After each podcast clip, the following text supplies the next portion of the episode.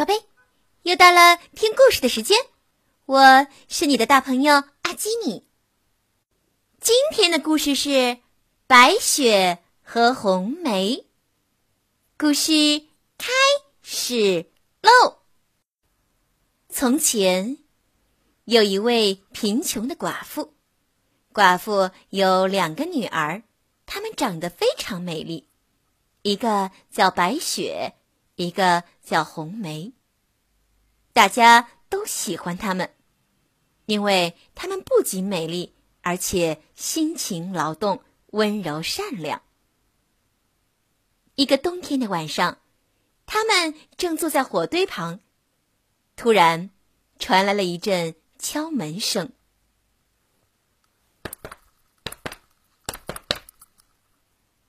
去开开门，白雪。可能有人要借宿，妈妈说。白雪打开门，一头大熊站在门口。大熊说话了：“请不要害怕，我不会伤害你们的。外面太冷了，我只是想暖和一下。”妈妈说：“可怜的家伙，来靠近火堆坐吧，女儿们。”帮他把身上的雪刷下来。他不会伤害我们的。过了一会儿，女孩们也不再害怕，他们和大熊一直玩到该睡觉的时间。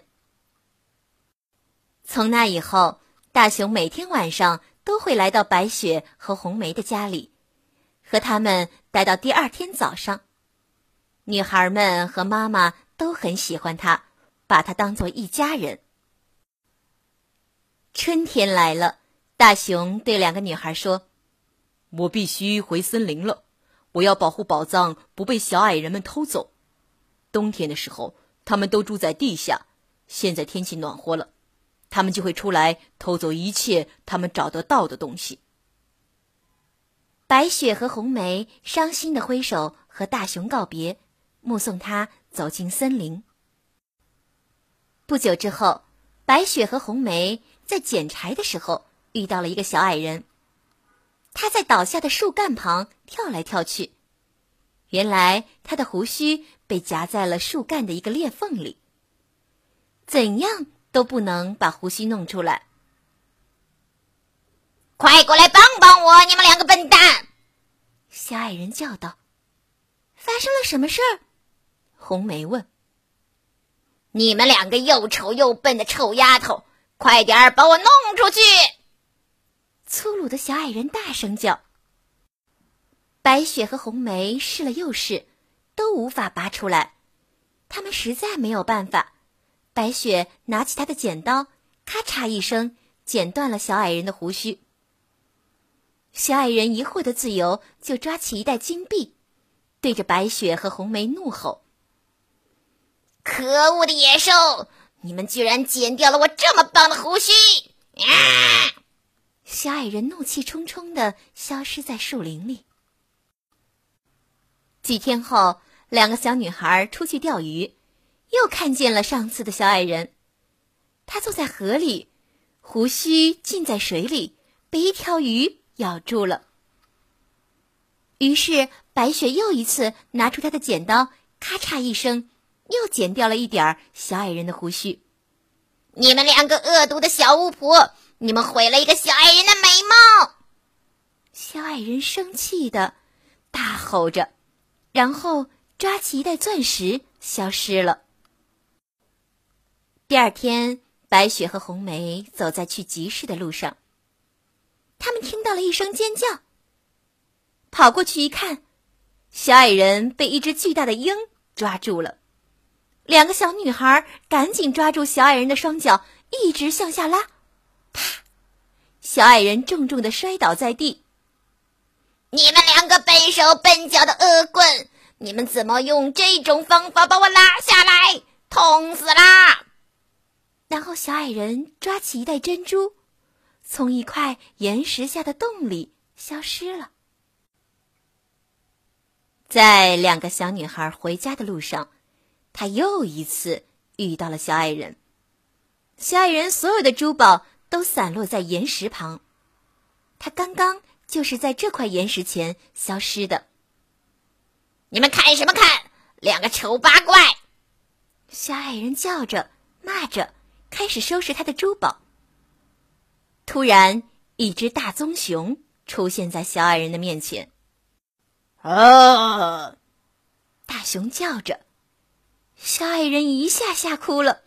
饶了我吧，大熊！我把珠宝都还给你，求你不要吃我，我又瘦又小又不好吃，吃那两个胖女孩吧。大熊拎起小矮人，丢进岩石下面的洞里，然后飞快的把一块石头压在洞口。白雪和红梅正要逃跑，大熊开口说话了：“白雪。”红梅是我，你们别害怕。原来是他们的好朋友大熊啊！正当白雪和红梅想要去拥抱他们的老朋友时，大熊的皮毛突然滑落，变成了一位英俊的王子。我是彼得王子，那个邪恶的小矮人偷走了我所有的珠宝，还把我变成一只大熊。现在我把它关起来了，咒语也终于解除了。不久以后，白雪嫁给了彼得王子，红梅嫁给了彼得王子的弟弟。白雪和红梅的妈妈与他们一起住在一座巨大的宫殿里。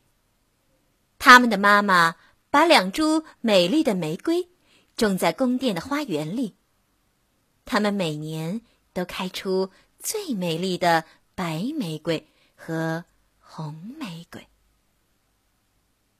宝贝，故事讲完了，你喜欢吗？现在快把眼睛闭上，准备上床睡觉喽。阿基米要为你读一首诗，《暮江吟》，唐·白居易。一道残阳铺水中。半江瑟瑟半江红。可怜九月初三夜，露似真珠月似弓。一道残阳铺水中，半江瑟瑟半江红。可怜九月初三夜，露似真珠月似弓。一道残阳铺水中，半江瑟瑟。半江红。可怜九月初三夜，露似真珠，月似弓。一道残阳铺水中，半江瑟瑟半江红。可怜九月初三夜，露似真珠，月似弓。宝贝，晚安。